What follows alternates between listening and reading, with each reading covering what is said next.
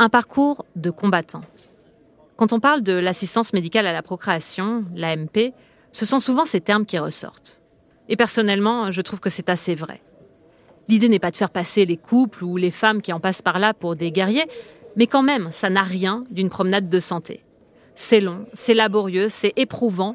Il faut faire beaucoup d'examens, subir des traitements, arpenter les couloirs des hôpitaux. En fait, on pourrait comparer ce parcours à un marathon. C'est une longue course avec beaucoup d'obstacles durant laquelle il va falloir avoir un mental d'acier pour parvenir jusqu'au bout et en plus, on ne sait pas si on remportera la médaille. Alors bien sûr, ce n'est pas insurmontable, pas si horrible, mais quand on se lance, on n'a pas vraiment conscience de tout ça. L'AMP est vue comme la solution miracle et souvent on pense que les médecins sont des magiciens. En un claquement de doigts, le problème sera résolu et on aura un bébé dans les bras au bout de quelques mois. On part donc la fleur au fusil, assez naïf sur ce qui nous attend, et puis on découvre les doutes, le stress, le temps qui passe, et on se pose beaucoup de questions. Bref, pour notre petit cœur et notre morale, l'AMP, eh bien, ce n'est pas l'idéal. Alors, comment se préparer à ce parcours et est-ce possible? Comment accueillir et gérer nos émotions? C'est ce qu'on va voir dans cet épisode, principalement adressé aux couples ayant des problèmes d'infertilité. Bienvenue dans Infertile. Je m'appelle Josepha Lopez, je suis journaliste au Monde et dans ce podcast, je vous emmène à la découverte du monde mystérieux de la fertilité. Car si dans la plupart des cas, avoir un bébé se fait naturellement, dans d'autres, ce n'est pas si simple. Qu'on soit un couple hétéro, deux femmes en couple ou en solo, ce projet est parfois semé d'embûches. Alors suivez-moi à la rencontre de celles et ceux qui pourront vous informer, vous conseiller, vous inspirer. C'est parti, très bonne écoute. Pour parler de l'impact psychologique de l'AMP, je reçois le docteur Alix Franceschi-Léger. Elle est psychologue clinicienne, a exercé au pôle maternité-fertilité du groupe hospitalier Diaconesse Croix-Saint-Simon et travaille depuis en cabinet. Ensemble, on va essayer de comprendre comment vivre et survivre, si je peux le dire comme ça, à ce parcours. Bonjour Alix Franceschi-Léger. Bonjour. En introduction, j'ai parlé de parcours du combattant. Est-ce que vous utiliseriez ce terme? Quand on se lance dans l'AMP, effectivement, on ne sait pas très bien dans quoi on se lance, si ce n'est qu'on sait que pour faire un bébé, ce n'est pas du tout de ça dont on avait rêvé. On avait probablement rêvé de le faire dans le secret d'un couple et d'annoncer la jeune femme, annonçant elle-même à son compagnon, je suis enceinte. C'est exactement tout le contraire qui va se passer. Bon, je suis psychologue, donc je vais vous parler en, en psychologue. Moi, j'ai envie de dire que c'est un parcours de métamorphose. C'est un parcours de métamorphose psychique et, on l'espère, finalement, physique. Mmh. Comment qualifier le désir d'enfant des couples en AMP Est-ce que c'est le même désir, à tel point, au même point, je ne sais pas comment on peut dire ça, que des couples pour qui euh, tout se passe bien, en quelque sorte? Je pense que c'est le même désir, mais il a été malmené. Il a été malmené parce qu'il a été mis à l'épreuve de son échec, c'est-à-dire d'une attente de l'arrivée de la grossesse qui ne vient pas. Et ça finit par agir de façon très profonde sur l'estime de soi, sur le moral en général de la femme, l'homme lui disant mais non, ça va arriver, ne t'inquiète pas. Ce sont d'ailleurs des paroles dont il faut un peu se méfier parce que comment sait-il que ça va arriver Hmm. et quand et comment peut-elle ne pas s'inquiéter? Donc on est dans le cadre du désir d'enfant au plus haut de la différenciation sexuelle entre hommes et femmes. Ça n'est pas la même manière de désirer, d'après ce que j'ai pu observer. Bien sûr, ce que je dis peut se, se révéler différent d'un couple à l'autre, mais de façon assez fréquente, euh, la jeune femme désire avec son corps. C'est son corps qui lui réclame un enfant. Donc c'est extrêmement impérieux. Et sa tête et son corps ne font qu'un. Je pense à beaucoup de jeunes femmes que j'ai entendues me dire Je suis même pas capable de faire ce qui arrive à des gens sans, sans qu'ils y pensent, ou à des, des personnes euh, qui, qui, savent faire ça euh, sans savoir faire spécialement Mm. autre chose. J'ai fait beaucoup d'études, j'ai- je fais ceci, cela, et je suis même pas capable de faire un enfant.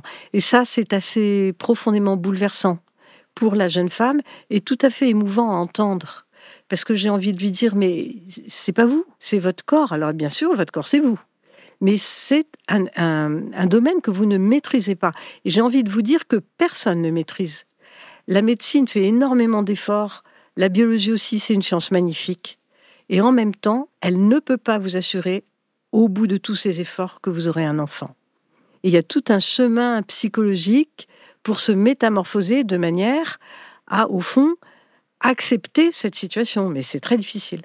Alors que chez le monsieur, et heureusement d'ailleurs, c'est pas du tout son corps qui désire un enfant. C'est très souvent lui qui désire soit un enfant, soit les deux à la fois d'ailleurs, faire plaisir à sa femme. Hmm. Donc les circuits sont très différents. Ce qui fait que les réactions psychologiques et les discours sont très différents. Donc je dirais que avant de se lancer dans la question technique de l'obtention d'un enfant, il y a, une relation de couple qui déjà est un peu métamorphosée par ce désir qui ne s'accomplit pas. Souvent, on parle de projet bébé, je le dis en, vous faisant des guillemets, en, vous regardant, un peu comme on prévoirait, alors j'exagère bien sûr en disant ça, mais d'acheter un appartement, de faire un voyage, bref, c'est un peu inscrit dans la to-do list. On l'imagine, on le cale presque dans son agenda, on commence à mmh. calculer les dates, on s'attend à ce qu'il se concrétise, sauf que là, on n'est pas totalement maître de ce destin. Comment on gère ça? Le fait qu'on mette tous les moyens pour y parvenir, et qu'en fait, ça n'arrive pas. Ce que vous décrivez, c'est, disons, le parcours de la réussite. Euh, quand on désire un bébé, on ne pense pas que ça peut ne pas marcher. On est dans, dans l'innocence, dans le rêve, dans l'imaginaire. Et si ça ne marche pas, on dégringole. Et au fond, le plus difficile, c'est de tomber d'un rêve. Et c'est là où on est obligé de commencer à regarder la chose autrement. C'est-à-dire qu'on ne sait pas si on l'aura ou pas. C'est d'ailleurs ce qui règne, hein. c'est le maître mot de, l'aide médicale à la procréation, c'est l'incertitude. C'est ça. Cette incertitude qui fait souhaiter aux gens d'être malades. Ça doit être la seule branche de la médecine où on a envie d'être malade. Parce que, on nous découvre quelque chose, finalement. On nous découvre quelque chose, une raison. Euh. Voilà, une raison. Parce qu'on se dit une raison, effectivement, psychiquement, c'est plus facile à supporter parce qu'on se dit c'est à cause de ça. Mais il vaut mieux ne pas avoir de raison. Oui beaucoup plus difficile à supporter psychiquement et moralement. Dans les précédents épisodes, on a euh, découvert donc ce qu'était euh, l'infertilité, les causes d'infertilité, et on a vu justement qu'environ 15% des couples, pour ces 15% des couples, on ne sait pas. Comment on gère cette incertitude-là? Dans un premier temps, on patauge, et, il faut, parce que c'est au prix de, de cette difficulté de, par rapport à soi, de cette sorte de crise d'identité que ça provoque. Les jeunes femmes me disent, mais je ne me reconnais pas J'étais euh, pleine d'enthousiasme, je croyais en tout, j'avais confiance en moi. Tout ça s'est écroulé. Donc, on passe par cette phase-là. Et c'est cette phase-là qui va nous travailler suffisamment pour qu'à un moment donné, on lâche l'idée qu'on va maîtriser la situation. Alors, c'est complexe, c'est même quasiment la quadrature du cercle, parce qu'il ne faut pas forcément lâcher l'idée du désir d'enfant. Il faut garder son désir d'enfant, sans savoir il va arriver. En fait, il faut arriver à repérer le territoire de l'impuissance. Qu'est-ce que peut faire la médecine? Qu'est-ce qu'elle ne peut pas faire? Qu'est-ce qu'on peut faire nous? Qu'est-ce qu'on ne peut pas faire? Et très vite, le territoire de l'impuissance, quand on le repère, on essaye de casser la tête contre les murs, parce que ça ne sert à rien. Ça va vous faire mal et ça va rien changer. Quand vous dites qu'il faut reconnaître euh, ce que la médecine peut faire, c'est aussi reconnaître euh, ce qu'elle ne peut pas faire. Et justement se dire, euh, c'est pas parce que j'entre dans un parcours d'AMP que je vais ressortir forcément avec un bébé, ou en tout cas que les médecins vont forcément trouver dès le premier coup euh, comment ça peut fonctionner. Souvent, beaucoup de couples font plusieurs tentatives, par exemple, avant que ça fonctionne, parce qu'on n'avait peut-être pas exactement les bons traitements au début, ou parce que la personne, euh, la femme en l'occurrence, ne répondait pas euh, exactement comme on le souhaitait à la stimulation. Faire confiance à quelqu'un sans forcément être sûr qu'il nous permettra d'obtenir notre objectif, c'est compliqué aussi. C'est compliqué. Je crois que c'est compliqué pour les médecins aussi. J'ai vu évoluer les, médecins, si je peux dire, de la génération, la mienne, la première, à la deuxième, par exemple. Et je trouve que la prise en compte de la réalité psychique est beaucoup plus forte maintenant, mais c'est tout à fait normal. Hein. Et les médecins ont autant envie que le couple que ça marche, parce que c'est leur succès aussi. Et ils se heurtent, toute proportion gardée et en mutatis mutandis, à la même chose que le couple, c'est-à-dire à une recherche qui parfois n'aboutit pas. Et c'est complexe comme exercice. Ce n'est pas du tout euh, l'exercice triomphant euh, d'une chirurgie qui marche. C'est un, exercice médical que, que j'ai beaucoup aimé travailler avec eux, et je continue d'ailleurs, et les écouter. il m'a d'ailleurs semblé que dans mon travail de psychologue, il était absolument indispensable que je comprenne leur discours, le discours médical.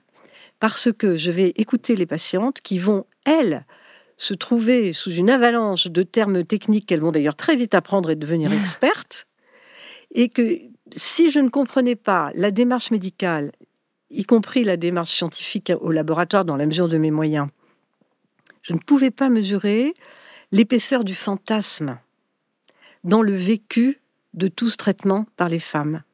Et donc de comprendre bien comme il faut de quoi elles parlent, comment se passent les examens, de quoi il s'agit, ça me permet de temps en temps de les éclairer parce qu'elles n'ont pas compris, elles n'ont pas trop osé demander au médecin, hmm. ou il leur a expliqué, mais elles sont dans un tel état que de toute façon elles n'ont pas compris, et c'est normal. De mesurer donc tout, tout l'imaginaire qui entoure chacun des actes techniques qui va être fait. Et les médecins se heurtent à cette difficulté-là, c'est-à-dire l'imaginaire de leur patiente qu'ils perçoivent ou pas, mais qui va avoir des conséquences pour la manière de supporter ou de mener le traitement. Quand est-ce que les couples viennent vous voir en général? Enfin, viennent vous voir, vous ou un psychologue un hein. psychologue. Actuellement, je vois des jeunes couples qui viennent avant de commencer les traitements de façon beaucoup plus habituelle, en cours de traitement, quand vraiment euh, la femme n'en peut plus, ou quand ils ne peuvent plus se comprendre, ou quand il y a eu un examen particulièrement pénible, et malheureusement il y en a parfois, ou quand une ponction n'a pas donné ce qu'on attendait, c'est-à-dire qu'on attend des ovocytes et on se retrouve avec une ponction blanche. Donc on a fait tout un parcours d'état d'effort et tout d'un coup, ce qui est très rien, le vide. C'est-à-dire qu'à chaque étape technique du traitement, ça peut rater. C'est ça qui est Malgré les efforts. Malgré les efforts de tout le monde. Et du coup, euh, qu'est-ce qui les pousse à venir vous voir? Parce qu'ils sont tristes, parce qu'ils sont déprimés, parce qu'ils sont à bout, euh, limite en burn-out sur ce projet, en fait. Oui, euh. ça peut aller jusque-là. Bon, ils viennent quand ils sentent qu'il faut absolument qu'ils parlent à quelqu'un avec qui ils n'ont pas de lien parce que la gestion de la parole avec l'entourage, c'est un vrai sujet. On n'est pas forcément loin de là compris, y compris par les plus proches. Donc ils sentent qu'il faut absolument aller en parler à quelqu'un qui connaît la question et avec lequel ils vont se sentir écoutés et compris. On a dit crise d'adolescence, on a dit crise de, la maternité quand on devient maman, mais il y en a une, hein, il y a une crise de l'AMP, ça c'est mmh. sûr. De, de, tout le parcours qu'il faut faire pour changer et arriver à se retrouver soi-même, à retrouver sa confiance en soi en attendant d'avoir l'enfant et même si on l'a pas. Oui. Ça, c'est difficile. On en parlera justement. Vous parliez de la gestion de la parole avec l'entourage. Ah oui. Un des épisodes traite euh, justement hein, du tabou autour de, de l'AMP, avec soit des couples qui en parlent, euh, soit des couples qui n'en parlent pas du tout, même dans la société en règle générale. C'est pas quelque chose qu'on aborde. Qu'est-ce que vous conseillez, vous, en tant que psychologue? J'ai eu un petit peu de mal à donner des conseils parce que on a trop de, on a trop de risques de se tromper. Non, moi je dirais de s'écouter. Et c'est pas toujours facile parce qu'en couple on est deux en principe, donc euh, on n'est pas forcément du même avis. Alors s'écouter, ça veut dire quoi? Ça veut dire parler à ceux qu'on aime et qui nous aiment si on est vraiment très confiant. Mais ça veut dire d'abord se parler à l'intérieur du couple. Et si l'un des deux membres du couple ne veut pas dire le problème, par exemple un homme n'a pas de spermatozoïdes. Hmm. Il arrive que la jeune femme se sente, je me permets de le dire, un peu soulagée, en se disant ouf, c'est pas moi. Hmm. Sauf que là encore, il y a un sujet. Parce que c'est pas elle maintenant, mais on ne sait pas dans quelques mois comment. Bon, bref, toute cette situation est évolue. Alors, est-ce qu'elle a le droit d'aller raconter à sa mère tout son souci ou à son ami hmm. tout son souci alors que monsieur lui a dit mais écoute non euh, j'ai pas envie du tout que un tel un tel un tel si proche soit-il soit au courant de mon problème donc parler aux autres c'est d'abord se parler dans le couple et être d'accord ça c'est un premier point un deuxième point c'est de bien comprendre que quand on parle on sème une parole surtout à des gens qui nous aiment qui va avoir une conséquence affective et qui va nous revenir en boomerang c'est-à-dire que quand on énonce une douleur, on va vous en demander des nouvelles. Et vous n'aurez pas toujours envie de donner des nouvelles. Par exemple, des mamans, avec la meilleure volonté du monde, peuvent demander à leur fille, alors, quel est le résultat du traitement? Ou est-ce que tu es en traitement hmm. Et autant, par exemple, au début, avant de se lancer dans le traitement, elles avaient besoin du soutien de leur mère, autant là, elles n'ont plus envie. C'est pas le cas général. Il y a des gens qui peuvent avoir toujours envie. Mais je pense à ces, à ces cas-là. Donc, parler, égale une gestion de la parole qu'on a dite. Et par rapport aux hommes, ce que vous disiez, le fait que parfois, ils auraient tendance aussi à, à moins vouloir se confier parce que ce n'est pas leur corps directement aussi, ils ne subissent pas euh, les traitements. Euh, mais comment eux peuvent trouver euh, leur place finalement parce que cette relation au corps, elle est différente entre la femme et l'homme? Oui, la place de l'homme en AMP, elle est absolument fondamentale et comme elle est en presque en secret, dans un secret du couple, elle ne se voit pas beaucoup. Et heureusement maintenant, on a par rapport à la génération d'avant, par exemple, on fait beaucoup, beaucoup plus attention. Mais je continue à entendre des messieurs qui me disent le médecin ne s'adresse qu'à ma femme, c'est comme si je n'existais pas. Pas tous, hein, loin de mm. là. Mais bon. Donc, euh, le monsieur, à mon avis, il a un rôle très, très important parce qu'il doit soutenir. Et c'est pas du tout évident de soutenir une femme qui est complètement euh, concentré, débordé par son émotion et qui n'écoute rien. Et qui est des fois même sous hormones et ça n'aide pas non Alors, plus. Alors, hein. là, les hormones, c'est un autre problème. Il y a un médecin du centre qui proposait aux messieurs de mettre leur casque pendant le traitement. Ça veut dire que les jeunes femmes peuvent être euh, bouleversées. Heureusement, ça revient. Après, on redevient normal. Mais il vaut mieux le savoir quand même pour pas être complètement déconcerté par ses propres réactions. Donc, euh, lui, la première des choses qu'il a à faire, à mon avis, c'est d'écouter sa femme même s'il a déjà entendu 500 000 fois la même chose. Mais c'est la seule condition pour qu'elle puisse l'écouter après. C'est-à-dire que si elle se sent écoutée, apaisée, du coup, la parole qu'il va lui dire après va rentrer dans sa tête. Sinon, elle va être complètement brouillée par le, le, geyser émotionnel qu'elle éprouve quand elle vient d'avoir un résultat négatif. Vous voyez? Parfois, l'homme peut avoir le sentiment, euh, comment dire, un peu comme s'il était en infériorité dans le couple, parce que finalement, ce n'est pas lui, on le disait, qui subit les traitements, qui va subir la ponction, etc. Donc c'est un peu comme s'il n'avait pas trop le droit de dire qu'il veut renoncer ou arrêter ou qu'il n'en peut plus, par exemple, et qu'il est euh, blasé par cette situation. Euh, comment il peut réussir à se positionner dans ces cas-là? Ils le disent d'abord en couple et en général ils arrivent à la consultation de psycho après parce que là on est euh, dans la différence des discours. Et en général, une dame a beaucoup de mal à entendre que pour monsieur, euh, ça va trop vite. Et en plus, c'est tout à fait normal que les rythmes soient différents, puisque son corps ne lui réclame rien. Donc il a, lui, une vraie évolution à faire pour se tourner du côté des femmes. Mais la femme a aussi une évolution à faire pour se poser la question, que signifie écouter ce qu'il me dit?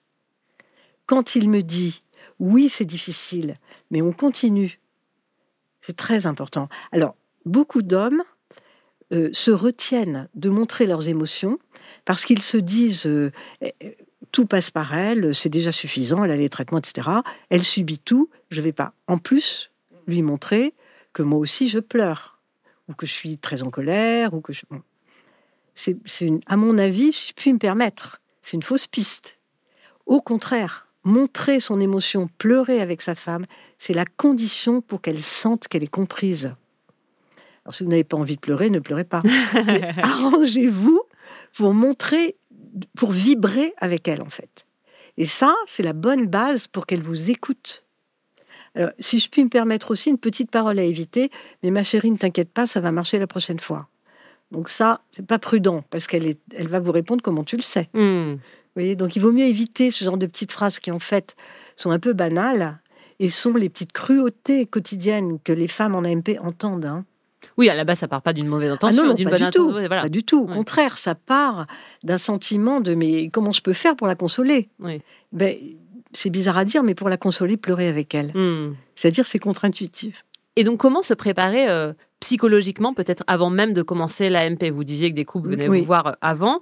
À la fois la femme, avant de faire, commence à faire ses piqûres, ça fait un peu peur. La ponction qui peut-être fera mal, mais on n'est pas sûr, on ne sait pas, on a des doutes. Et du côté de l'homme aussi, certes, son rôle est réduit puisqu'il n'a pas de traitement à prendre, mais par exemple, rien que aller faire son dépôt de sperme le matin de la ponction à 8 heures du matin, où on va lui demander d'être performant à ce moment-là, parce que c'est ce moment-là, il faut tout donner, c'est difficile aussi. Je ne sais pas si les femmes en ont conscience, parce qu'elles sont tellement elles-mêmes prises dans les efforts qu'elles doivent faire euh, pour euh, s'organiser avec tout ça, à la fois physiquement et psychiquement, qu'elles n'ont pas vraiment le temps de penser à leur compagnon, ou elles mmh. y pensent, mais pas forcément sous, sous l'angle masculin, forcément. Mais en réalité, le monsieur est le sommet de la pyramide. C'est-à-dire que si lui, il a un problème au moment du recueil du sperme, tout s'arrête. Ça devient. Alors, avant. Oui. Maintenant, on peut euh, congeler. Heureusement, maintenant, on peut congeler les ovocytes. Avant, c'était le drame. Hein. Et on peut très bien comprendre que des hommes qui sont sensibles et qui désirent fortement un enfant, qui voient ce que ça fait à leur compagne, qui ont envie qu'elle aille bien, se sentent investis d'une responsabilité écrasante. Et parfois, il leur arrive de ne pas pouvoir recueillir le sperme en temps voulu. Donc là, en général, au labo, ils savent très bien ça et euh, on, se débrouille pour trouver des, une manière de faire, euh, revenir, euh, se calmer, s'apaiser, que madame vienne avec lui pour que le hmm. recueil de sperme puisse se faire. Mais ça met en évidence aussi ce que c'est que la difficulté de l'homme dans, dans l'acte sexuel, mmh. difficulté que les femmes n'ont pas. Il a à faire une sorte de démonstration de puissance que les femmes n'ont pas à faire.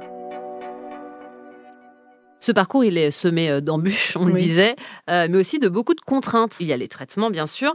Il y a aussi les rendez-vous, les examens, à des moments précis, souvent tôt le matin, euh, toutes les 48 heures avant la ponction, etc. Bref, l'agenda et la vie sont complètement chamboulés. Comment on fait pour bien le vivre, en quelque sorte Parce que, notamment si on n'en a pas parlé, c'est très compliqué. C'est-à-dire mmh. qu'on doit jongler dans un agenda incertain, en quelque sorte. C'est une des difficultés d'organisation. L'organisation a un vrai problème. Hein. Enfin, une vraie question, hmm. pas forcément un problème, c'est une vraie question. Euh, ce sera la même chose quand le bébé sera né au début. Hein. Tout sera beaucoup, beaucoup passera par l'organisation. Euh, bien le vivre, c'est essayer de trouver un centre qui, qui ne vous oblige pas à faire une heure et demie de transport à chaque euh, geste technique qui exige votre présence dans le centre. Ça, ça me semble quand même très important. Être accompagné aussi, c'est-à-dire que ce n'est pas parce que monsieur n'est pas nécessaire techniquement qu'il ne doit pas être là. Donc c'est à réfléchir en couple, ça. Pas forcément à chaque fois, mais, au moins à chaque fois, au moins que de temps en temps. Oui, alors le transfert, bon, la, ponction, le transfert. Mais ça veut dire que selon vos, conseils, peut-être venir une fois de temps en temps à une prise de sang le matin, ou en tout cas aux examens euh, et au compte rendu après un échec, par exemple. Là, sa place euh, est importante. Sa place est toujours importante. Elle l'est, à mon avis, particulièrement au moment de la ponction, enfin après la, avant et après la ponction, parce qu'il y a une petite panique quand même souvent. Euh, au moment du transfert, parce qu'un bébé se fait à deux. Donc si c'est possible, on est ensemble. Et puis bien sûr, dans les rendez-vous médicaux. Pourquoi? Parce que les rendez-vous médicaux, vous ne savez jamais ce que le médecin va vous dire. J'ai des, patientes qui me disent, mais enfin, à chaque fois que je le vois, on me découvre encore quelque chose. Donc c'est une découverte progressive de problèmes auxquels on n'aurait jamais pensé et qu'il faut traiter pour améliorer le terrain ou, le, ou la situation physiologique de la femme. Donc c'est difficile d'encaisser ça. On ne sait jamais ce qu'on va entendre. Il vaut mieux être deux, parce que quatre oreilles n'entendent pas la même chose dans l'émotion que suscite la conversation avec le médecin. Et après, on peut en reparler à la maison. Lors d'une procréation médicalement assistée, euh, forcément, ça chamboule aussi euh, la vie sexuelle oui, du couple, qui n'est plus vraiment intime, enfin, en tout cas, qui peut le rester dans la chambre à coucher, mais qui est un peu euh, mis voilà, sur la place publique comment là aussi on peut réussir à continuer à être dans une vie intime et en même temps à savoir que à des moments euh, ça sera un peu avec les médecins que ça se passera. C'est très important ce point-là. J'aime bien l'expression de vie intime parce qu'elle n'est pas forcément sexuelle. Quand vous avez des ovaires euh, comme des oranges et, et que vous avez déjà eu plein de piqûres, on n'est pas forcément dans un désir de sexualité, même si tous les deux vous gardez votre désir d'enfant. C'est vrai que ça, ça bouscule ça bouscule beaucoup la vie sexuelle. Je crois que la vie intime, c'est peut-être que la relation qui a fait la rencontre avant la sexualité soit touchée à nouveau, soit à nouveau réactivée. On avait fait avec, le, avec des sages-femmes de l'hôpital des Diaconesses une espèce de petit parcours pour euh, se préparer à supporter, par exemple, les 15 jours avant le résultat du bêta-HCG. Hmm. Après le transfert. Après le transfert et avant le, de savoir s'il a pris ou pas. Et il y avait des petites injonctions du genre euh, partir un week-end et s'interdire de prononcer euh, hmm. le mot bébé ou, le, ou tel autre mot. Vous voyez, il faut se donner comme ça des moments où on se retrouve tous les deux, où on se rencontre et où on essaye de, alors que c'est entre nous, c'est très fort, mais de ne pas forcément parler tout le temps de ça. Par exemple, c'est un exemple parmi d'autres. Il arrive qu'il y ait plusieurs tentatives de FIV notamment. Entre ces tentatives, il peut y avoir euh, plusieurs mois qui passent et donc là, le couple reprend entre guillemets sa vie normale et notamment sa vie intime, sa vie sexuelle euh, normale avec toujours un peu cet espoir que ça arrive naturellement et ça arrive aussi naturellement. Il ne faut pas perdre cet espoir. Mais malgré tout, on a toujours en tête le fait d'essayer de faire un bébé. Hmm. Une fois qu'on est dans ce process, comment on réussit à, si c'est possible, détacher. à se détacher Alors j'ai observé quelque chose qui est tout à fait intéressant, je trouve, c'est que certains couples, une fois qu'ils sont entrés en AMP, arrivent à donner au médecin ce rôle. C'est le médecin qui va m'aider à faire le bébé. Donc si je suis entre deux fives, je suis tranquille. C'est-à-dire que le médecin s'occupe de moi, quelqu'un, le service s'occupe de moi, et du coup ça dégage une nouvelle légèreté pour une vie sexuelle qui peut reprendre euh, de façon plus riante, on va dire, moins lourde, moins suivie d'efficacité. Parce que la vie sexuelle, c'est d'abord un jeu. Donc, on dévolue l'efficacité au médecin et on reprend le jeu. Et ça, c'est pas mal d'arriver à se mettre dans cette position-là. Dans notre société, il y a, il faut quand même le dire, une certaine euh, injonction, le terme est peut-être un peu fort, mais à la maternité. C'est quand même le but. À partir du moment où on est en couple, on doit avoir un enfant. Voilà, c'est comme ça. Et puis dans l'imaginaire collectif, cette maternité, elle coule de source, elle se passe bien, elle est naturelle, euh, tout est parfait. Sauf que ce n'est pas toujours le cas. On est ici pour en parler. Euh, comment réussir à appartenir à ce collectif, à cette société, quand on est finalement un peu à la marge, parce qu'on n'y arrive pas de façon naturelle? Quand on est en parcours d'AMP avec pesant sur nous cette injonction à la maternité, ça ne fait qu'aggraver les choses. Et c'est là où, en commençant, je parlais de métamorphose, il faut absolument arriver à se déplacer. C'est l'intérêt des entretiens de psychologie. C'est un déplacement psychique qui passe de la position de soumission à cette injonction de maternité à la position de prise en main de sa propre vie, de ce dégagement de l'injonction. Ça n'empêche pas le désir d'enfant mais se dégager de l'injonction pour vivre cette expérience, parce qu'une véritable expérience, et la faire sienne, en faire quelque chose dans sa vie. Parce que ce parcours d'AMP, c'est un parcours qui va servir à toute la vie, en fait. Euh, en souhaitant bien sûr que l'enfant arrive, mais même s'il n'arrive pas, c'est un, tel euh, rendez-vous avec soi, c'est un tel rendez-vous de couple, c'est une manière de faire des efforts pour obtenir ce qu'on veut. C'est une manière de passer des épreuves, qui peuvent être grandes ou petites, de mettre son corps à l'épreuve pour obtenir ce qu'on veut. C'est une espèce d'apprentissage, en fait, des difficultés de la vie qui va servir pour toute la vie. Et si le bébé vient, ce qu'évidemment on souhaite, ça va éviter qu'un certain nombre de problèmes de couple se règlent au-dessus du berceau. Si vous regardez autour de vous les jeunes couples, l'arrivée d'un bébé n'est pas toujours euh, le moment où on s'aime le plus et où on se comprend le mieux. Eh bien là, ce bébé-là, il aura eu des parents qui auront traversé tout ça, donc qui se connaîtront mieux eux-mêmes individuellement et en couple, et qui auront peut-être plus de euh, d'ampleur pour accueillir l'extraordinaire nouveauté que c'est d'avoir un bébé. La relation au corps aussi avec euh, l'AMP peut être parfois compliquée. Comment l'aimer euh, malgré tout Ne pas le considérer comme euh, une machine qui ne fonctionne pas, par exemple? Comment se réconcilier avec et lui faire confiance aussi en disant euh, les médecins sont là pour m'aider, mais mon corps aussi, c'est la nature, est là pour faire le travail. Oui, ça c'est vraiment un obstacle majeur. Par exemple, lors, lors d'examens désagréables, elles, d'une certaine manière, elles laissent leur corps à la médecine et elles se détachent de leur corps. Et ça, c'est une réaction de défense qui est bien connue et tout à fait normale. Mais en même temps, c'est dommage. Avec son corps, il faut faire une alliance. Je vois des femmes arriver euh, dans une mésestime d'elles-mêmes, dans un presque dégoût de leur corps qui ne leur donne pas ce qu'elles veulent. Et ça, ça fait mal. Et tout le travail de nos entretiens, ça va être qu'elles se réconcilient avec elles-mêmes et avec ce corps qui, par ailleurs, fonctionne très bien. Parce qu'on a quand même, dans cette médecine-là, une population en très bonne santé. Il faut bien le dire, et heureusement d'ailleurs. Donc il faut le faire fonctionner dans toute sa bonne santé. Pour garder son alliance avec lui, c'est fondamental. Pour faire un bébé, il faut être en alliance avec son corps. On va demander à son corps un gros effort, on va demander une grossesse, on va demander un accouchement, on va demander éventuellement un allaitement, on va demander de pas beaucoup dormir pendant trois mois. Bon, il faut être d'accord ensemble, quoi. Il faut, il faut se dire, bah écoute, euh, là ça coince, c'est c'est comme ça, c'est la nature. Mais non, moi je suis bien d'accord pour qu'on travaille ensemble. Le corps est votre allié. Ce n'est pas votre ennemi, ce n'est pas quelqu'un qui vous joue un sale tour, c'est votre allié. Une grossesse, ça dure euh, neuf mois, Ouais. mais avec un parcours AMP, ça peut durer, entre guillemets, hein, tout ce, ce parcours pour avoir ce bébé, beaucoup plus de temps. Je comparais à un marathon euh, dans mon Mhm. introduction. Comment on gère cette impatience, cette incertitude sur la durée? À la première tentative, ça peut réussir et c'est super, mais des fois, on peut être sur un parcours de 2, 3 ans, par exemple. 4, 5 ans, oui. Je crois qu'il faut entendre que c'est le bébé qui va prendre le train de la vie des parents et pas l'inverse. C'est-à-dire que les parents sont pas sur un quai de gare en attendant que le bébé arrive. Donc ça veut dire quoi ça? Ça veut dire que son corps, il faut le traiter correctement. C'est lui qui va vous aider à tenir le coup.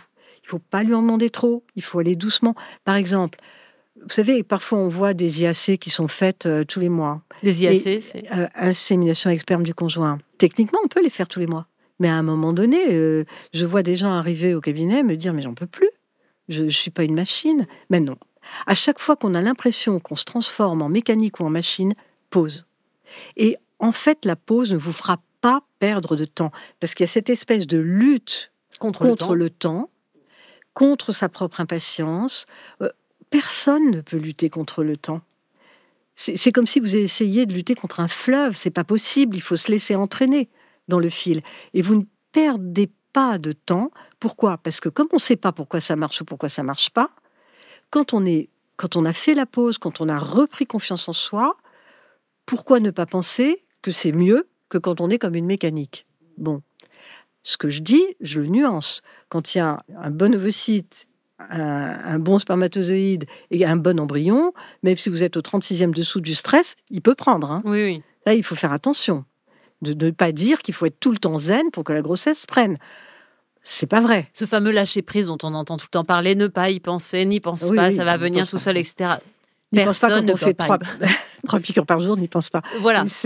Comment on fait justement pour ne pas être trop stressé, mais en même temps on l'est forcément un peu? Comment on fait pour lâcher prise alors qu'on est dans ce parcours-là? Enfin, c'est c'est impossible. Bon, on peut pas lâcher prise dans ce parcours-là. Il faut se mettre sur les rails de la médecine et les suivre. Mais l'idée de se mettre sur les rails, c'est une forme de lâcher prise. Il faut pas oublier que c'est pas le médecin qui vous impose le traitement. C'est le couple qui demande au médecin ce traitement.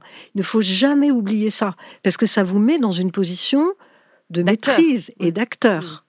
Alors, une fois que cette position d'acteur, est- vous l'avez bien intégrée, vous pouvez vous mettre sur les rails du traitement, faire ce qu'on vous dit. En fait, ce n'est pas du tout une position de soumission. Hmm. C'est une position d'acceptation de quelque chose qu'on a demandé.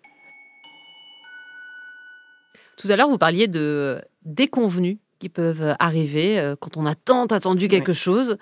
Ça arrive et finalement, bon, la grossesse, euh, on la vit pas si bien que ça. Et puis peut-être le bébé, quand il arrive, euh, on l'a tellement idéalisé que ça ne nous convient pas vraiment, en fait. C'est des profils euh, que vous avez pu rencontrer comme ça, des, des couples, euh, j'allais dire déçus, je sais pas si on peut utiliser ce terme-là, mais déçus par cette attente qui, au final, n'a pas le résultat qu'on voudrait? Alors, vous voulez dire quand le bébé arrive? Quand le bébé arrive, ou même la grossesse, c'est-à-dire une, femme en. AMP Ouais. qui a attendu tellement Ouais, d'être ouais. enceinte, qui a, qui a jalousé presque les femmes qu'elle pouvait voir enceintes, et puis une fois qu'elle l'est elle-même, euh, se dire mon Dieu, euh, c'est quoi ce Mais truc? ça, c'est très, très intéressant. Hein. Euh, ça fait pas ça à toutes les femmes. Mais évidemment, celle que je vois, j'ai un biais. Oui, C'est celle à qui ça, ça fait ce que je vais dire. C'est-à-dire que quand la grossesse arrive, il y a une forme d'épuisement. Il y a une forme de... Comment dire ça? C'est comme s'il fallait une seconde fois accepter d'avoir eu ce parcours pour qu'elle arrive. Et j'en vois qui viennent euh, dans mon cabinet, qui sont pas désespérés, le terme est un peu fort, mais qui sont complètement surprises de la non-réaction de joie. Elles attendaient la joie et elles ne l'ont pas. Et c'est un. Alors, je leur dis, parce que je- j'en ai entendu plusieurs, donc j'ai bien vu comment ça se passait, euh, vous allez la voir, la joie. Mais à un moment de la grossesse, on ne sait pas quand ça va se déclencher. Mais laissez-vous le temps, c'est un temps qu'on ne maîtrise pas, parce que c'est un temps de l'inconscient. Laissez-vous le temps d'encaisser tout ce qu'il a fallu faire pour avoir la grossesse. Donc ne vous affolez pas si vous êtes enceinte et que vous retrouvez un peu les bras ballants en vous disant bah finalement je suis pas tellement contente et en voyant défiler une série de problèmes que, que vous ignoriez jusqu'à maintenant, Mhm. puisque c'était pas ça le propos, Ouais. et qui vous tombent dessus. Là, il faut aller en parler quand même, parce que c'est un moment désagréable. Il faut pas se laisser complètement déprimer par ça, mais c'est tout à fait possible. L'AMP or- organise en quelque sorte euh, le rendez-vous entre les gamètes, entre euh, l'ovule et le spermatozoïde, mais au final, euh, c'est la nature qui va décider, ce n'est pas le médecin, ce n'est pas vous-même, c'est la nature. C'est à la fois frustrant et en même temps finalement assez rassurant, j'ai l'impression. Alors ce que vous dites, ça me fait penser à un épisode plutôt drôle. Il y a longtemps, euh, la biologiste qui avait fait tout ce qu'elle pouvait pour, pour que ses embryons euh, soient bien prêts, etc., au moment d'un transfert, dit à la dame à qui on faisait le transfert, bonne chance. Et moi, après, dans mon cabinet, J'entends, mais vous vous rendez compte? Elle m'a dit bonne chance. Alors c'est la chance, c'est comme ça. On s'en remet au petit bonheur la chance, alors que j'ai fait tout ça. Alors maintenant, on le dit plus. Hmm. On, dit une formule du genre ben, que la nature travaille pour vous, ou on, vous souhaite euh, d'être bien accompagné par la nature, enfin bon, ce qu'on veut. On prononce le mot nature, parce que c'est elle qui a le dernier mot. Alors c'est vrai que l'organisation de ces rendez-vous entre les deux gamètes n'est pas du tout simple. C'est une très belle science. Après, il y a le corps de la femme. Chaque femme est différente. Ces traitements d'AMP, c'est de l'orfèvrerie. Euh, aucune femme ne réagit de la même façon. Donc le médecin doit être extrêmement attentif, être créatif et inventif. Mais c'est la nature qui décidera. Pourquoi ça va marcher la prochaine fois et ça n'a pas marché deux fois avant? On ne sait pas. Et c'est justement d'accepter ça qui permet d'être mieux, de garder son désir d'enfant tout en se mettant à une place plus humble, à une situation de soi dans la nature. En AMP, il y a des succès, heureusement, mais aussi beaucoup d'échecs, on le disait, c'est pas une science exacte. Rares sont les couples dont la première FIV est un succès, il faut donc recommencer, faire plusieurs tentatives. Comment on gère euh, ces échecs, la tristesse qui va avec, parfois le désespoir, le désespoir de la répétition, c'est-à-dire qu'on a l'impression d'être dans un jour sans fin, on a on recommence les mêmes traitements et le même parcours, etc c'est réconfortant parce qu'on sait ce qui nous attend et en même temps, ça peut être assez euh, déprimant. Et puis, il y a le stress aussi que ça échoue de nouveau parce que maintenant, on sait que ça peut euh, rater. Comment on gère les échecs? Eh bien, peut-être en pensant que ce mot échec n'est pas bien placé en cours d'AMP. En fait, on fait des essais et si on garde son désir d'enfant et qu'on a confiance à la fois en soi, en ses propres forces, en son couple, et en son médecin, eh ben, on essaye, tant que le médecin est d'accord, évidemment, parce qu'il a son mot à dire sur euh, la question de la physiologie, on essaye. Et on sait qu'à un moment donné, ça risque bien de mmh. marcher. Parce que chaque tentative, finalement, est assez unique. Chaque tentative est unique. Chaque embryon est unique. Mmh. À partir du moment où il est posé dans l'utérus, il fait son travail. La muqueuse et lui se parlent ou pas. Et je parlerai d'échec au final, s'il n'y a pas d'enfant. Mais en cours de chemin, c'est un peu dommage de se mettre la tête dans le sac. Lorsqu'une grossesse ne prend pas, pour éviter de parler d'échec, ou même lorsqu'elle prend et qu'elle s'arrête, parce que ça, c'est aussi, euh, ça arrive, hein, des, arrêts de grossesse. Parfois, certaines femmes disent ce n'est pas forcément le deuil de l'enfant que je fais parce que pour l'instant c'était qu'un embryon et voilà quand ça s'arrête assez tôt, je, veux bien bien, entendu dire ça, euh, mais c'est souvent un deuil de la parentalité. C'est-à-dire qu'on avait cet espoir de devenir parent. Et puis en fait, ça s'arrête, c'est ce, projet de couple finalement qui s'arrête. Euh, comment on fait aussi pour le gérer, pour, surmonter ça? Bon, D'abord, une fausse couche dans le cadre de l'aide médicale à la procréation, c'est très spécifique. Hein. C'est, ça peut vraiment pas être passé au compte des fausses couches habituelles justement à cause de ce parcours, à cause de cet espoir qui a été rempli et qui tout d'un coup s'arrête. Parce que malgré tout, une grossesse AMP, c'est une grossesse normale. Donc il lui arrive tous les avatars d'une grossesse normale. Je trouve que c'est un vrai obstacle sur le chemin de l'AMP et que là, il faut être accompagné. Il existe des dispositifs tout à fait euh, intéressants pour, euh, pour être soutenu à ce moment-là. Vous voulez dire que quand une femme, par exemple, en AMP subit une, fausse, couche et qu'on va lui dire T'inquiète pas, un, un, couple sur quatre, une grossesse sur quatre, en général, a une fausse couche. Et puis moi, ma, cousine, elle en a fait quatre, etc. C'est inaudible pour une femme en AMP. C'est inaudible, on ne doit pas dire ça. Simplement, les gens de l'extérieur qui n'ont pas vécu tout ça, ils savent pas. Ils pensent que ça réconforte, en fait. Ils pensent que ça réconforte, alors que ça ne fait que qu'accabler davantage. Alors après, c'est une population en bonne santé, jeune, le désir d'enfant revient. Mais c'est vrai que souvent, euh, j'ai accompagné pendant quelques mois des femmes qui ont eu une fausse couche, euh, précoce ou tardive, parce que vous disiez ce n'est que qu'un petit embryon avant, mais c'est déjà un rêve d'enfant. Avant même qu'il soit fabriqué, c'est un rêve d'enfant. Donc ce que je vous disais tout à l'heure, c'est que quand le rêve s'écroule, c'est là que ça fait mal. Donc pour s'en sortir, je pense en parler, pour reconstituer quelque chose de soi et de son rêve, et pouvoir éventuellement recommencer. Ce qu'on constate, c'est que parfois une perte de grossesse dans ce cadre-là euh, bloque et on a beaucoup de mal à obtenir le deuxième. Mais il s'obtient, hmm. simplement avec un petit retard. le retard dû au temps de l'inconscient, parce qu'un bébé, c'est de l'inconscient. Au temps de l'inconscient de la femme pour qu'elle... Pour qu'elle euh, difficile de parler de l'inconscient, mais, mais qui nous régit quand même, hein, qui régit des tas de choses qu'on a du mal à dire ou qu'on même on ne peut pas dire. il faut faire confiance à ce qu'on éprouve. Si on éprouve un désespoir, il faut traverser ça. Si on éprouve un fort, une forte impatience, il faut traverser ça. Et on sera toujours de toute façon euh, heurté à la réalité du temps de l'hôpital, par exemple. Le temps de la femme, c'est tous les mois. Le temps de hmm. l'hôpital, c'est tous les trois mois. Euh, c'est le temps d'avoir ses rendez-vous, etc. Le temps d'avoir ses rendez-vous, etc. Donc, quand on est en plus dans une fausse couche, c'est-à-dire une grossesse contrariée, euh, le temps de se retrouver soi, et là, le corps, même s'il a fait la fausse couche, est quand même votre allié. Faire fonctionner tout ce qui marche. Et le couple, fondamental. Le rôle de l'homme, une fois de plus, fondamental. C'est-à-dire de soutien et de garder, lui, l'espoir du bébé, alors que sa femme, momentanément, l'a perdu.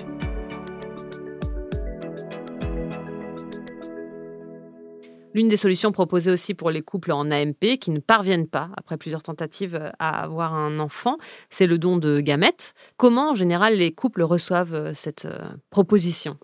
Qui est une proposition encore, euh, on va au-delà encore. Ah oui, alors ça c'est tout un programme. Hein. D'abord, je voudrais dire que les deux dons de gamètes sont pas évidents. Et pas évident et pas équivalent. Dans le don de d'ovocytes, il y a du corps. Hmm. Il y a tout le corps de la femme, il y a la grossesse, il y a son sang qui fait le bébé, donc dans l'expression française tu es de mon sang, bah oui, il sera de son sang.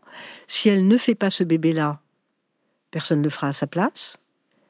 Euh, si on donne le même embryon à porter à la voisine, il sortira pas tout à fait pareil. Donc dans le don d'ovocytes, euh, c'est tout à fait passionnant parce que justement la femme est investie mais doit perdre quelque chose psychiquement parce que son ovocyte ne fonctionne pas bien. Le, don de sperme, c'est un tout autre problème parce qu'il n'y a pas le corps du père n'est plus là. Dans la pratique de l'écoute des femmes qui font des dons d'ovocytes, euh, ben là, je pourrais dire exactement la même chose qu'au début, c'est-à-dire c'est pas ça dont on a rêvé. On arrive là au bout d'un parcours et on n'y arrive que si le don est une issue. Si le don est une perte de soi trop profonde, on n'y va pas. C'est génial le don d'ovocytes. C'est une, une solution technique, on a trouvé une astuce pour qu'une femme puisse quand même avoir un bébé. Bon, si on le voit comme ça, ça va. Mais avant de le voir comme ça, il faut d'abord perdre tout le rêve qu'on a eu. Il faut perdre l'idée que votre corps euh, ne peut pas. Votre corps peut. Parce qu'il y a une différence entre les ovaires et l'utérus. Nos ovaires vieillissent plus vite que nous. Notre utérus, par contre, il prend son temps. Donc on peut faire une grossesse alors qu'on a déjà eu tout un parcours d'AMP avec un don d'ovocyte. Après, bon, le don d'ovocyte, c'est tout un univers. Hein, fantasmatique, euh, qui est la donneuse, enfin. il y a plein plein de choses qu'on pourrait dire là-dessus, mais c'est une issue. Et je pense que ce qui est très très important, c'est d'aller en parler avant de le faire. Parce que je, reçois parfois des, femmes qui sont mamans et qui, pour qui le don d'ovocytes est venu combler une blessure narcissique tellement profonde qu'elles se sont posées aucune question. Il y avait bien des petites questions derrière leur tête, mais elles se sont dit je me les poserai plus tard. Et après, je les vois avec le bébé dans les bras. En général, ça s'arrange très bien. Hein. Mais euh, il y a un moment qui est pénible pour elle. Parce qu'elle se demande qui sait d'où il sort. Euh. Il faut qu'elle trouve une ressemblance. Alors, dès que la ressemblance est trouvée avec la grand-mère, la tante, ou quelqu'un ou elle-même, parce que parfois il y a des marques sur la peau, par exemple, qui sont identiques, là, ça va. J'allais justement rebondir là-dessus, sur la ressemblance. C'est-à-dire que quand un couple a un bébé, presque la première question qu'on va entendre, c'est alors à qui il ressemble, au père, à la mère, etc. Déjà, quand on a été dans un parcours AMP, on a eu un début, entre guillemets, de grossesse euh, différent. Et là, on a l'impression que la suite, l'après-grossesse, est aussi différent, aussi à part, parce que justement, cet enfant, il ne va pas forcément nous ressembler autant qu'on pouvait l'espérer. La question de la ressemblance, on commence toujours par ça, parce que c'est le c'est l'obstacle majeur. Alors on peut dire que, je vais dire tout de suite ce que tout le monde sait, c'est-à-dire que la ressemblance, c'est pas simplement génétique, mm. loin de là la voix, etc. Bon, bref. Et puis, accepter l'ovocyte d'une autre femme, c'est d'une certaine manière accepter qu'on va pas transmettre ses traits. Vous voyez? Sa, manière de sa bouche, ses yeux. Bon, même si, bien entendu, les cliniques font un effort énorme d'adaptation euh, suivant les génotypes. Bon, pour le monsieur, il n'y a pas tellement de différence puisque pour lui, sa gamète est là. Hmm. Et puis, il y a toute la grossesse quand même qui va aider à l'adoption de l'enfant. Mais euh, le don d'ovocytes, c'est une aventure humaine en fait. J'ai envie de prononcer le même mot que tout à l'heure pour le corps. Quand on était en AMP, je vous ai dit, il faut faire alliance avec son corps. Hmm. Le don d'ovocytes, c'est une histoire d'amour. C'est une histoire d'alliance. C'est-à-dire que l'homme et la femme ont envie d'un bébé de l'un et de l'autre. Et cette astuce géniale des humains, des scientifiques qui ont trouvé ça, va leur permettre d'élever leur bébé. Et qui dit mère exclut donneuse. Qui dit donneuse exclut mère. La mère, c'est celle qui accouche. Comment le père réussit-il à se positionner quand euh, c'est un don de spermatozoïde qui a été fait? Ah, c'est complètement différent. hein. Ça nous oblige à réfléchir à la paternité. Qu'est-ce que c'est qu'être un papa? Qu'est-ce que c'est d'abord d'encaisser la nouvelle qu'on n'a pas de spermatozoïde Ça, c'est une énormité. Et ensuite, qu'est-ce que c'est qu'être un papa?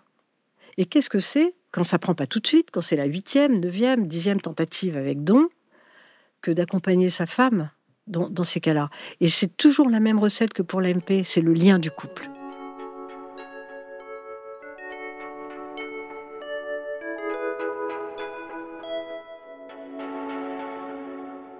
Alors comment construit-on euh, l'après? Déjà après un succès, euh, doit-on dire par exemple à son enfant qu'il a été conçu par AMP ce qu'il faut répondre à un enfant, je dis il faut parce que j'en suis complètement Mm. convaincue, c'est qu'un bébé se fait à deux. Alors après, quand on a un petit souci, on a été voir le médecin, il nous a aidés techniquement. Bon, c'est complètement inutile de lui donner des détails techniques. hein. Ça l'intéressera éventuellement à l'adolescence, mais avant, c'est pas la peine. Pour le don, c'est une autre histoire. Euh, D'abord, il faut être d'accord pour le lui dire. Alors, je sais qu'on dit beaucoup qu'il faut absolument le dire. J'ai une position un tout petit peu plus nu- nuancée pour avoir vu des gens qui, qui, une femme en particulier à laquelle je pense, qui a dit à son compagnon Si tu le dis à ta mère, je le fais pas. D'accord. Donc c'était C'est simple. pas juste à l'enfant, c'est à l'entourage. C'était ouais. à l'entourage. À l'entourage. À l'enfant, je le lui dirais si médicalement il y a un problème qui met en cause la génétique. Hmm. Donc elle, elle avait décidé que c'était son enfant, qu'il n'était pas question que quiconque sache quoi que ce soit d'autre que les, les deux parents sur l'enfant. Et point final. Elle, Mm. elle l'avait adopté avant de le faire. Oui. Après, euh, la majorité des gens n'ont pas cette position-là. Il faut le dire. Euh, je dirais que ça dépend de la façon dont la femme a vécu le don d'ovocytes, a porté l'enfant et a fait connaissance avec son enfant. Si tout ça a été relativement fluide et que les problèmes ont été résolus, ça se dira facilement. Si ça n'a pas été fluide et qu'il reste euh, une blessure narcissique trop profonde pour la femme, ce sera plus compliqué. Mais là, il faut vraiment en parler et pour ça, on a un peu de temps. Oui. Si ce n'est que, je pense que c'est pas mal quand le bébé naît. Que, vous savez, il y a toujours ces deux heures où c'est extraordinaire Mm. d'ailleurs quand tout va bien, où il y a le papa, le maman et l'enfant qui sont ensemble en surveillance, mais on les laisse tranquilles dans leur petit coin. Là, il faut lui dire, il faut lui raconter son Mm. histoire. Et en fait, pour dire un don d'ovocyte à un enfant, vous allez être obligé de lui raconter votre histoire. Donc votre histoire d'amour entre vous et votre histoire d'amour pour l'enfant à naître. Et que vous avez tellement voulu en avoir un que le médecin vous a aidé, parce que le don d'ovocyte, c'est la prolongation de l'AMP. Alors, il y a une rupture, puisqu'on change de gamète, mais c'est la prolongation de l'AMP. C'est très important de dire ça. Et que le don, c'est une histoire d'alliance. D'abord, la vie, c'est une histoire d'alliance entre des différences, entre deux gamètes différentes, et le don, c'est une histoire d'alliance entre une femme qui a donné, sans vouloir d'enfant, mais en voulant bien, que- en sachant que son ovocyte va servir à une autre femme qui, elle, sera la maman de cet enfant-là. Comment on prépare aussi l'après quand ça n'a pas fonctionné? Quand on a fait plusieurs tentatives et qu'à un moment les médecins euh, expliquent qu'il n'y a pas plus de solutions que ça, que le don d'ovocytes euh, non plus ne fonctionnera pas. Comment euh, construire son destin en faisant le deuil en quelque sorte de ce projet d'enfant? Je pense qu'on peut garder toute sa vie la blessure de ne pas avoir eu d'enfant. Mais ça n'est pas parce qu'on garde une blessure qu'on doit euh, rester au fond de son lit. On continue. Oui. Et c'est pourquoi je fais le lien avec ce que je vous disais tout à l'heure sur l'AMP est un parcours de transformation et de métamorphose. Il faut faire alliance avec son corps. Il faut se mettre humble face à la nature. Si on se trouve dans cette position-là, bon, on aura un énorme, une énorme, plus qu'une déception, un projet de vie à changer. Parce qu'un enfant qui ne vient pas, c'est le changement d'un projet de vie. Donc, euh, c'est immense. C'est réussir à se réinventer ou s'inventer oui. après ça. Mais oui, mais oui. Accepter. Alors ça, c'est très difficile. On peut mettre des années à accepter, voire ne jamais tout à fait accepter. C'est pour ça que je vous disais tout à l'heure, je savais plus ce que signifiait le mot deuil. Mmh. bon. On peut aussi, et ça n'est pas du tout négligeable, trouver des solutions qui nous rapprochent d'enfants, soit d'enfants de la famille, soit d'enfants d'amis, soit d'enfants qu'on va éventuellement adopter ou parrainer, si vraiment on a envie de transmettre quelque chose. Il y a mille manières de transmettre.